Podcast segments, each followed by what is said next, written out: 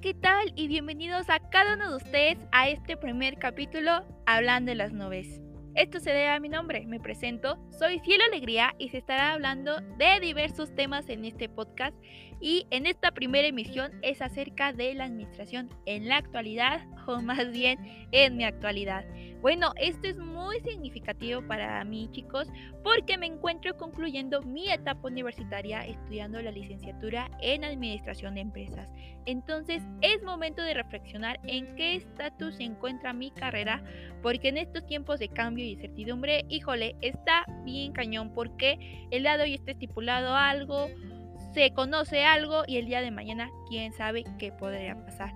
Por eso es que creo importante que nos adentremos a ver cómo ya está el campo de batalla a la cual me voy a dirigir pues en poco tiempo. Los puntos importantes que se estarán abordando en este primer podcast serán los retos y aspiraciones que tendremos en esta época.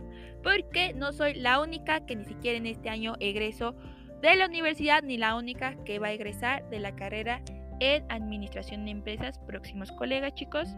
Y bueno, la primera pregunta que vamos a desmenuzar es, ¿cuáles son los retos a los que nos enfrentaremos en esta época de pandemia? Esto es igual en relación con mi próximo egreso. Pero bueno, desde mi forma de pensar, creo que debemos de conocer cómo está nuestro entorno. Es por ello que dije, voy a sacar mi instinto mercadólogo y me puse a investigar un poquito en cómo se encuentra el mundo laboral en la actualidad. ¿Y qué más? como saqué este instinto mercadólogo, me puse a hacer un estudio de mercado. Y la verdad, chicos, es que ha habido más cambios de lo que uno podría pensar.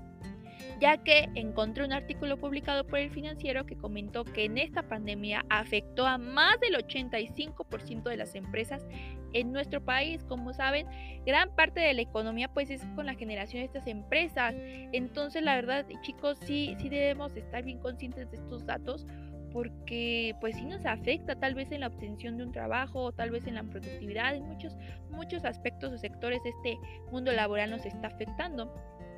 Y bueno, también han surgido nuevos conceptos, ¿eh? Al igual que parecía temporal, dijo este concepto, ¿saben qué? Yo vine para quedarme, ya que la revista Forbes publicó que 6 de cada 10 empresas en México seguirán en home office tras esta pandemia. Además, que entre los empleados ha generado popularidad. El home office pues bueno, a lo mejor no era algo que, que ya este, estaba tan conocido. En esta época de pandemia, la verdad es que obtuvo una área de mejora, una área de oportunidad, y la verdad es que pues la verdad se ha ganado bastante posicionamiento y muchísimo alcance, porque el 91% adoptaría este esquema después de la pandemia si es que estuviera disponible. ¿eh? Además, trabajando más del 40% de tiempo a distancia. Pero también el 56% de los colaboradores menciona que no existe equilibrio entre las actividades personales y laborales bajo esta modalidad. ¿Con qué quiero llegar a esto, chicos? Pues bueno, la importancia del tener bien, bien, bien segmentado. Por ejemplo, en mi parte administradora, yo debo tener bien fijado en just in time, la verdad, o generar una matriz de tiempo en ver en qué momento voy a administrar mi profesión y en qué momento voy a administrar mi vida sin que ambas sean perjudicadas. Entonces creo que sí considero que es un reto a pesar de esta pandemia. Este home office o teletrabajo, la verdad es que a muchos le ha beneficiado, como podemos, este, como podemos haber escuchado en lo que anteriormente les había comentado. Pero también hay otras personas que no encuentran ese equilibrio o ese balance. Entonces es un reto bien importante de saber cómo se encuentra posicionado al mundo laboral a donde nos dirigimos, que la verdad se ha tenido un déficit y la verdad eh, el ver si este concepto o esta modalidad o este esquema pues es lo mejor para nosotros, ¿no? Entonces la verdad sí está bien cañón chicos. Y bueno, también es un reto el entender qué es lo que está pasando en aspectos legales, como puede ser en esta parte como futuros empleados o como futuros trabajadores o como futuros emprendedores la parte de la Ley Federal de Trabajo. Y esto tiene que ver un poquito con el outsourcing en México. Como podemos ver, ahorita son el, el outsourcing una de las escuelas más nuevas por parte de la administración. Y esto tiene que ver con la contratación indirecta de los empleados hacia las empresas. Y bueno, se ha aplicado una nueva reforma y es de vital importancia el estar informados. No me voy a cansar de decirlo, chicos, el estar informados para determinar de qué forma nos está afectando eh, dicha reforma, ya que los esquemas de outsourcing en México estarán prohibidos, excepto cuando se apliquen a áreas que no sean de objeto comercial o estén relacionadas con la principal actividad comercial de la organización. ¿A qué quiero llegar con esto, chicos? Yo sé que si es más trabajo, es más compromiso, es más parte de la obligación por parte de las empresas, de los encargados de las empresas y organizaciones. Eso sí hay que tenerlo bien en claro. Pero también es nuestro trabajo el conocer estos aspectos y ver si nosotros también adquirimos algún compromiso, alguna responsabilidad, esa parte de regular esa parte. ¿no chicos? Entonces, si en algún dado caso entramos bajo esta modalidad de contratación, pues el estar informados creo que vale la pena para que no nos agarren sorprendidos y, y no me voy a cansar de decirlo, el estar informados. ¿Vale chicos? Bueno, una vez que ya se analizó toda esta información, vamos a llegar a la conclusión de que debemos estar actualizados. Mi, perspectiva, perdón chicos, tengo, a veces me da la dilexia de silvestre, mi perspectiva es que los retos a los que nos vamos a estar afrontando es que debemos ser adaptables o ser resilientes para afrontar todos esos retos. ¿Vale? Porque esos van a ser los distintos cambios que vamos a tener a lo largo de nuestra trayectoria profesional. Porque en este mundo tan globalizado como lo había mencionado, hay paradigmas que hasta pueden llegarse a poner a prueba o simplemente desaparecen y se hace esa parte de reingeniería, se hace esa parte de actualización, se hace esa parte de crear o innovar nuevos conceptos, nuevas actividades, nuevos patrones. Y es como lo comenté un principio, para conocer nuestros retos, para saberlos identificar mejor, es por ello que debemos de conocer qué es lo que está pasando a nuestro alrededor. ¿Vale chicos? Y bueno, ahora la pregunta que más me emociona. ¿Qué aspiraciones tengo ya como futura licenciada en Administración de Empresas o ya en modo licenciada en Administración de Empresas. Vale, chicos, la verdad me emociona, pero me asusta porque muchas veces dije, ah, aspiraciones, pues, ¿qué es eso? ¿No?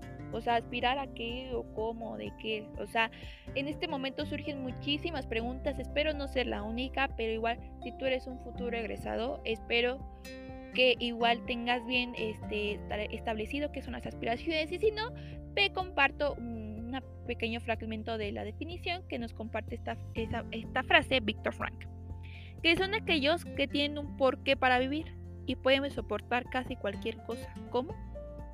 ¿Qué quiere decir esto, chicos? Que debemos darle un significado a tu vida. Eso es una inspiración. Buscar eso al que, para darle un significado a nuestra vida.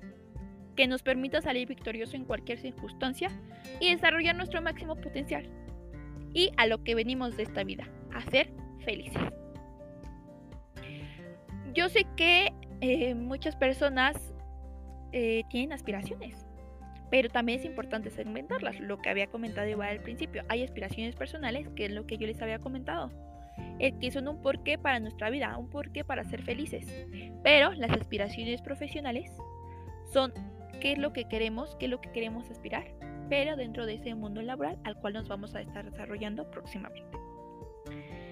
La mejor forma que podemos de poner en pie nuestras aspiraciones es mediante la creación de objetivos con la metodología SMART, ya que deben de ser como lo dice la disminución que voy a hacer ahorita de, de este acrónimo, que debe ser efectivo, medible, atractivo, realista y en tiempo. Vale chicos, hay muchas, hay muchas personas, me incluyo, que a lo mejor, ay, pues mi aspiración es tal cosa. O, ah, mi aspiración es otra cosa. Pero nunca llegamos a establecerlos, pues, ya eh, estipuladamente, ya como, como una reglita, como ya eso es lo que voy a hacer y mediante qué.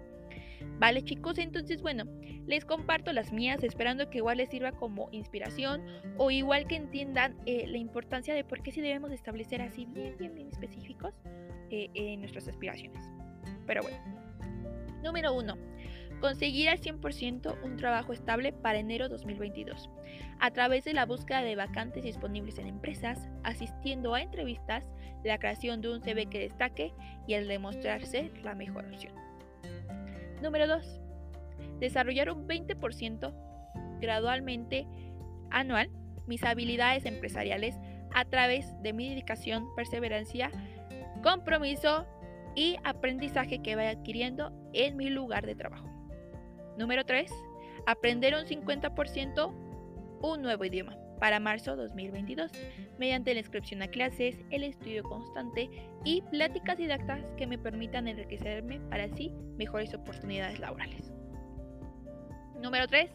Emprender al 100% mi propio negocio para 2030 a través del cumplimiento de todos los requisitos legales, contar con el financiamiento, la infraestructura necesaria, el personal idóneo, toda la pasión, dedicación y motivación. Y por último, concluir al 100% mi maestría en recursos humanos para 2025 a través de la inscripción en una universidad, acreditación de materias y continuar con mis protocolos de titulación. Bueno chicos, estos temas que abordamos tienen como finalidad el que reflexionemos. El que verdaderamente sí debemos estar actualizados. El que no solamente nos quedemos de quedar en nuestra zona de confort. El que debemos seguir en el constante camino del aprendizaje. Y e igual el analizar los cambios que surgen a nuestro alrededor. Analizar qué tanto impacto van a tener en nuestra vida profesional, si son buenos o malos, y cómo los podemos, cómo los podemos para que se conviertan en fortalezas. Y el también tener una visión, chicos. El siempre estar generando aspiraciones, objetivos a corto, mediano y largo plazo. Porque los retos hacen que la vida sea interesante. Superarlos es lo que hace que la vida tenga sentido. Bueno, y esto sería todo por el día de hoy, concluyendo con mi primer podcast. Gracias a cada uno de ustedes que, escucharon esto, esperando poder dejar un mensaje positivo este día. Hasta la próxima para seguir platicando las nubes. Chao, chao.